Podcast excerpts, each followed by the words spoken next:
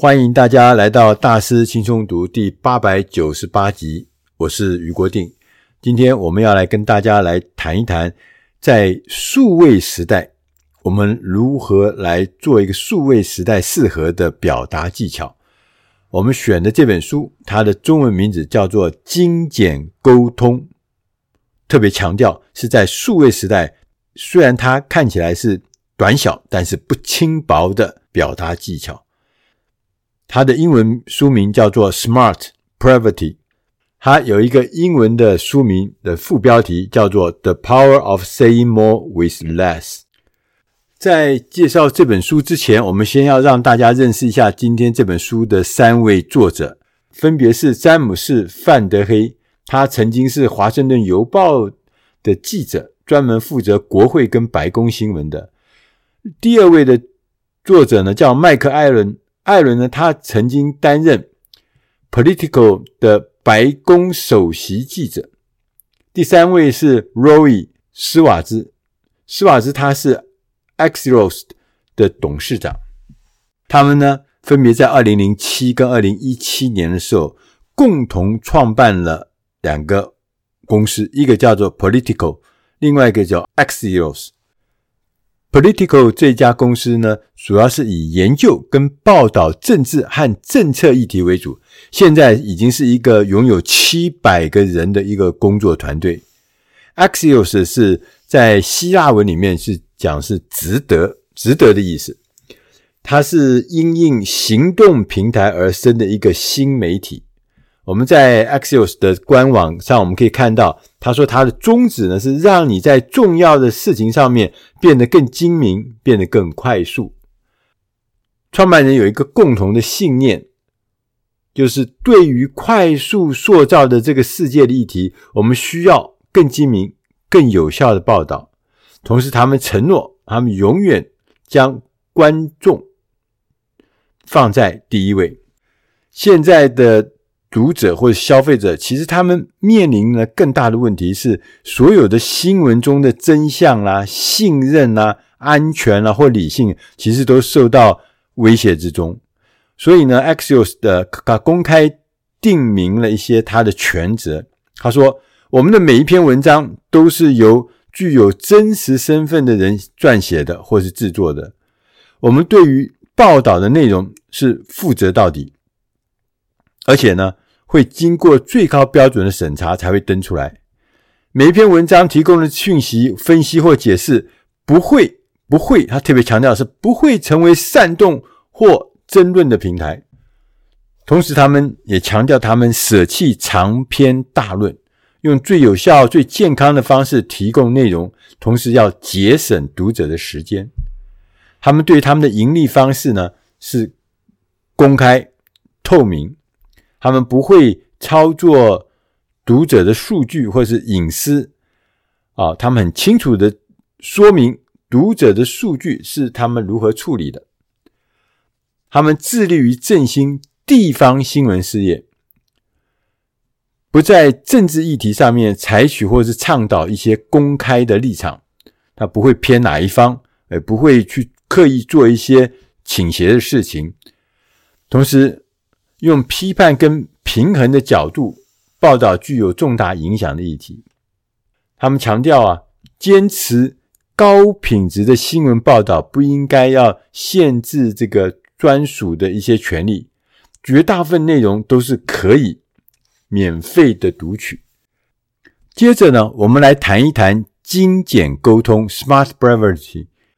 如果呢，大家在 TED TED 上面看过。我们的作者詹姆斯·范德黑他做的演讲，我们就可以知道呢，精简沟通的理理念呢，它诞生的理原因是什么啊？因为他强调，事实上根本没有人会看我们的长篇大论。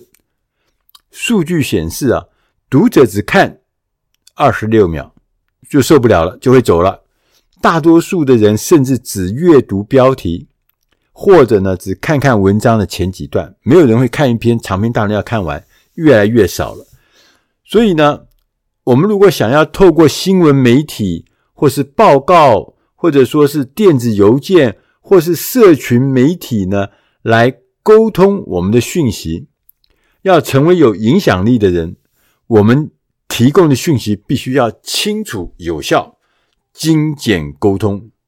这是就是在今天我们整个到处上面媒体上面充满了各种资讯的状态之下，脱颖而出最好的策策略。这本书呢，对精简沟通，它它提供了一个理想的模板跟公式，分成七大模块。我们来看看它的模块讲什么事情。第一个，他认为值得对方付出时间。你想想看啊、哦。我们如果面对一个聪明、好奇又忙碌的人，他真的想要得到你想要说的东西，他们需要你尊重他们的时间跟智慧。因此呢，开门见山，直奔主题，而不是强迫人们阅读一堆前言或一堆花俏的内容，在那边绕来绕去。第二个模块呢，他说要抓得住他们的标题，这个标题很重要，使用呢六个字以内。有力的英文单字组成，给人们一个停止扫描其他东西，并且关注你的理由。因为有时候太长，他会跑掉，他走掉，他看到别的东西。所以六个字英文单字，六个单字，这是最好的标题的这个长度，不要超过六个字。我们的标题呢，必须产生一种 listen up，听着，注意的反应。你必须呢，表明你有一些有趣的东西要讲。而且值得他们花时间。比方说啊，他举了一些例子。他说：“减少废弃物的循环经济发展顺利。”这是一个不吸引人的标题，太长，而且绕来绕去。他还说另外一个，讲同样的事情，但他的标题是“新创事业从垃圾中淘金”。哎，你就会从重新会关注啦。为什么？因为是新创事业，你要关注；垃圾中淘金，你也要关注。它就好像啊，我们吃美食的时候，那个美食经过漂亮摆盘，让人呢会食指大动，呃，这个食欲大开。第三个模组是说，说明一件大事。我们在标题后面呢，第一句话应该是说明你希望读者知道的一件大事，因为呢。事实上啊，读者也只会记住这件事情。有一个理想的方法是，想象你在和你非常喜欢的人说话，你会直接使用有趣、明确的陈述。他也讲了一个例子，新闻报道上写，他说，拜登，美国总统拜登总统啊，依靠长期在他身边的顾问，指导他度过艰难的外交政策和国内危机。有一些民主党的人士就很担心，这样局限的小团体可能会使他的决策过程复杂化。他说：“这可能是一个太冗长，而且不对。如果我们把它调整成一个其他的方法，看起来是更生动的方法。”他写说：“拜登呢，正在像他的政敌小布希那样管理白宫，运作小型、秘密跟气味相投的寡头政府。”他在告诉你一件大事哦，原来他跟布希总统是一样的，就是搞这个小的圈圈的这种政治。那所以，当你讲的大事的时候，就会很生动，人家就会诶，这是什么东西引起注意。第四块模组呢，是要解释它为什么重要，因为大多数的人都很忙，他们很轻易的就会略过你的文章，但是当他们看到为什么重要的时候呢，他们就会停下来。所以我们需要一些背景来解释为什么这很重要。大多数的人其实很羞于啊，或很害怕承认他们自己不知道的事情。如果我们是以一种轻快而且清晰的方式告诉他们，然后呢，他们就会决定，很快的就会决定是否阅读你文章的其余部分。所以要告诉他为什么这件事情很重要，为什么这篇文章很重要，为什么这些文字呢跟你大有关系。第五个是提供深入了解的选项，精简沟通啊，它的目标是要把那些你想要传达的最重要的那个重要讯息啊，塞到一些容易消化或者是有吸引力的包装当中。如果只是原生生的把东西这样塞到人家那里去，可能会有反效果。所以包装很重要。但是呢，我们要提供给读者一个选项，为那些想要了解更多的人呢，他提供一个更详细、更深入的内容。这样子，你就可以连接到其他内容，而不会使你的文章呢太长而无法阅读。第六块的模组呢，是要只使用适当的词汇。有一位老编辑曾经说：“你永远不要把香蕉称作细长的黄色水果。”所以，那个适当的词汇很重要。当我们在写作的时候，我们一直在这样做。我们要使用有力的词汇，生动、具体的，不要使用软弱的词汇，抽象的、拗口的，人家搞不清楚，要想很久的，不行。如果我们的意思是价格，就不要说价位；如果我们的意思是说技能，就不要说成核心竞争力。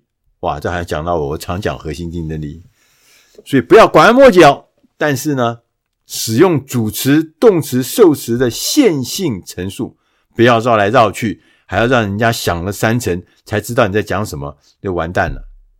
第七个模组是加上视觉效果。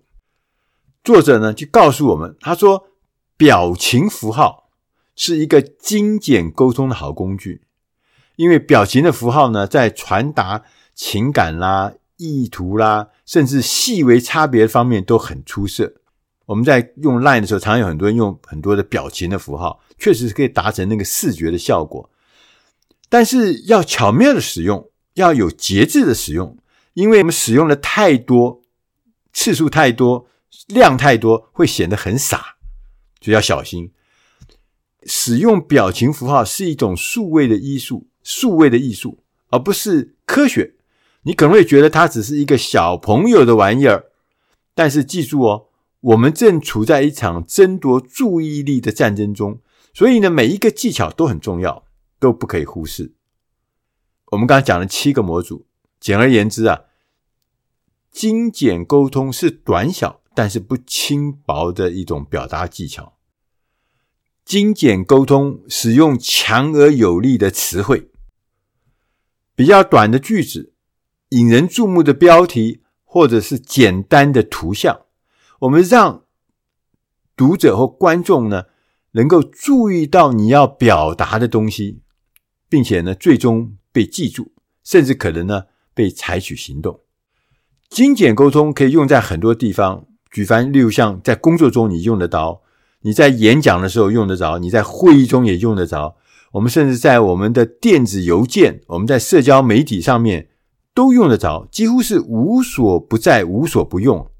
所以，当我们用这个精简沟通的方式来跟人家交流的时候，我们会显得更聪明、更有条理，而且比那些那个无厘头的、无休止的胡说八道、胡扯的人更有效率。在人类的历史上啊，大家有没有发现，我们从未有过在那么多的地方。同时，在那么多地方，以如此快的速度吐出呢更多的文字，这种全新令人疲惫的现象充斥在我们的收件夹，也瘫痪了我们的工作场所，也堵塞了我们的思想。因此呢，就激励了作者。这作者说：“他说激励了我们，创造了精简沟通这个概念，并且撰写了、编写了这本书。”作者说：“我们的答案是顺应人们消费内容的方式，而不是我们希望他们怎么做，或是他们曾经怎么做。